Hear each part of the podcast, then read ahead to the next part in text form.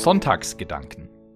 Der große Glaubensimpuls mit frischen und mutmachenden Gedanken für dein Leben. Irgendwie hatte ich mir meinen Start in das Jahr 2021 anders vorgestellt.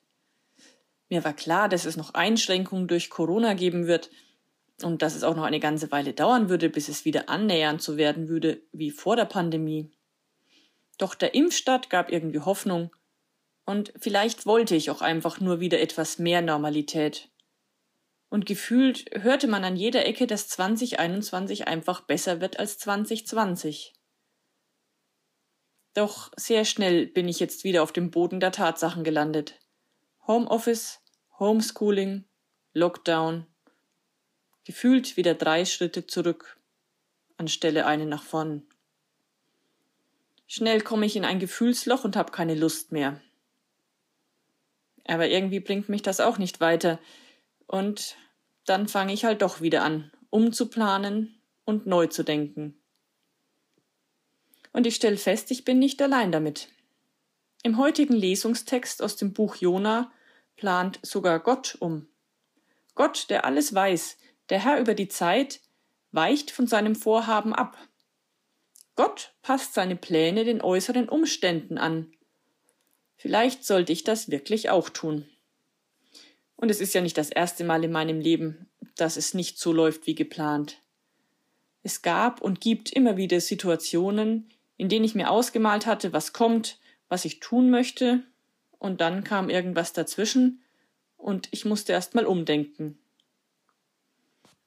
Das fängt im ganz Kleinen an, dass ich die Zutaten für das geplante Essen doch nicht im Haus habe und neu überlegen muss, was im Kühlschrank zu finden ist, und daraus eine neue Essensidee entwickeln muss. Aber das gab es auch im Großen. Die Bewerbung für eine Stelle ist draußen, es scheint gut zu laufen, und dann kommt doch eine Absage, und die ausgemalte Zukunft ist dahin. Neudenken, Ärmel hochkrempeln und Alternativen suchen ist angesagt. Und dabei, so wie Gott, die neuen Gegebenheiten im Blick behalten. Doch nicht nur Gott plant in der Jona-Erzählung um, auch die Bewohner von Ninive. Sie waren in ihrem Trott und lebten ihren Alltag. Und dann kommt plötzlich Jona in die Stadt und erzählt, so wie ihr das macht, so geht das nicht weiter. Gott macht eurem Tun ein Ende. Oder ihr ändert euch. Und auch die Bewohner von Ninive entwickeln einen Plan B. Und es ziehen alle mit. Es heißt, und alle, groß und klein, zogen Bußgewände an. Es ist eine Gemeinschaftsleistung, den neuen Kurs einzuschlagen. Wenn nur wenige mitgemacht hätten, wäre der Plan gescheitert. Es geht darum, dass alle den Ernst der Lage erkennen, groß und klein. Alle merken, dass die Stunde gekommen ist, das eigene Verhalten zu ändern. Und ich bin mir sicher, dass es auch für uns nötig ist, dass alle mitziehen.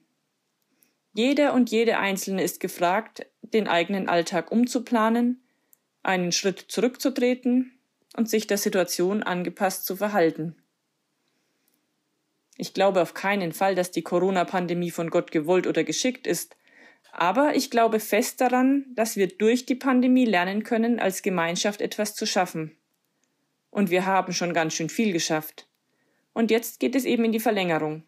Und auch die schaffen wir, wenn Groß und Klein mitmachen. Planen wir um, schauen wir die aktuelle Lage an, ermutigen wir uns gegenseitig und dann geht es eben mit Plan B weiter. Meine Psychologieprofessorin meinte damals, es ist wichtig, dass wir immer einen Plan B in der Hinterhand haben. Auch wenn der nicht so perfekt ist wie der Plan A. Aber es entlastet, wenn klar ist, dass es auch nach dem Scheitern der ersten Ideen immer weitergeht. Und es stimmt, es ist doch viel schöner, Alternativen zu planen, als über vertane Chancen zu klagen. Also höre ich auf zu trauern und mich selbst zu bemitleiden wegen all der Dinge, die nicht gehen, und ich setze mich lieber heute Abend gemütlich aufs Sofa und plane, was in den nächsten Wochen alles möglich ist. Und du?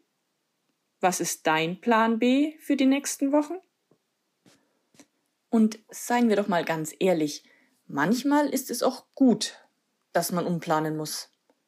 Wenn immer alles so geklappt hätte, wie ich es ursprünglich geplant habe, hätte ich wahrscheinlich nie herausgefunden, wie gut Paprikasuppe mit Mais schmeckt.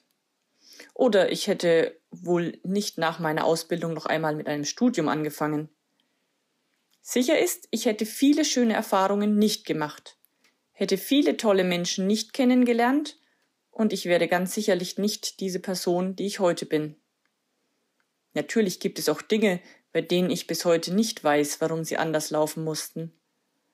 Aber ich habe die Hoffnung, dass ich vielleicht am Ende meines Lebens oder danach noch erkenne, was der tiefere Sinn dahinter war.